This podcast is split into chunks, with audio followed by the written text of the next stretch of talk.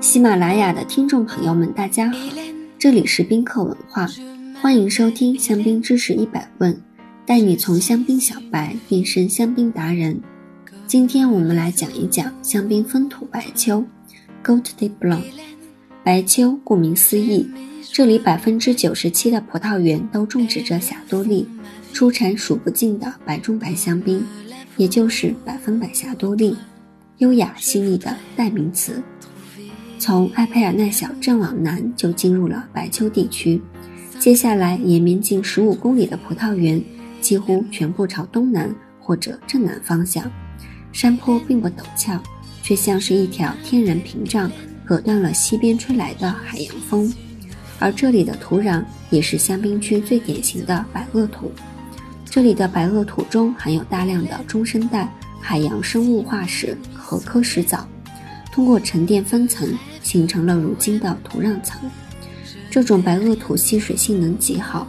每平方米可以吸收最多四百升的水来滋润葡萄植株，即使在炎热干燥的夏季，也可以保持植被的稳定水源。因此，这里成为霞多丽的乐土，并被酿制成为世界上独一无二的起泡酒——白中白香槟。然而，白丘的各个村落出产的香槟风格各异，多属 Monoque 单一村香槟都带有明显的风土特色。让我们从北到南细数白丘的数个特级村和一级村代表。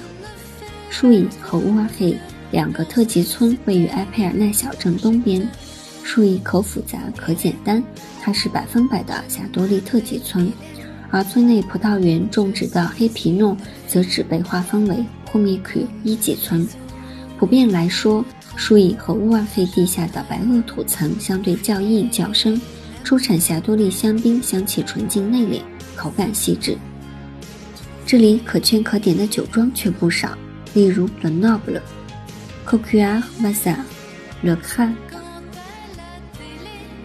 同时，明月酒庄最新的全自动酿酒厂也在这里建成，让当地多了不少现代气息。从埃佩尔奈一路向南，第一个路过的白丘一级村 g 这里海拔约二百四十米，坡上葡萄园各个朝向，出产的霞多丽香槟易饮，矿物感丰富。J 莫奈兄弟在这里酿制出很有酒商品牌精神的特色白中白香槟。再往南不远处，就可以看到一个八米高的香槟瓶，矗立在卡梦特吉村的村口，常年邀请大家来举杯狂欢。这里坡度很大，风景秀美，山丘保护着坡下的葡萄园，地下白垩土纯净，质地较软，出产细致优雅，果香浓郁，在白丘地区地道突出的白中白香槟。听完白丘产区的这一部分介绍。白丘的法语怎么念呢？Goat de blanc，Goat de blanc，Goat de blanc。你学会了吗？如果大家有关于香槟知识的小问题，欢迎在评论区互动，也可以关注宾客文化公众号，发现更多香槟的资讯。Je m'appelle Hélène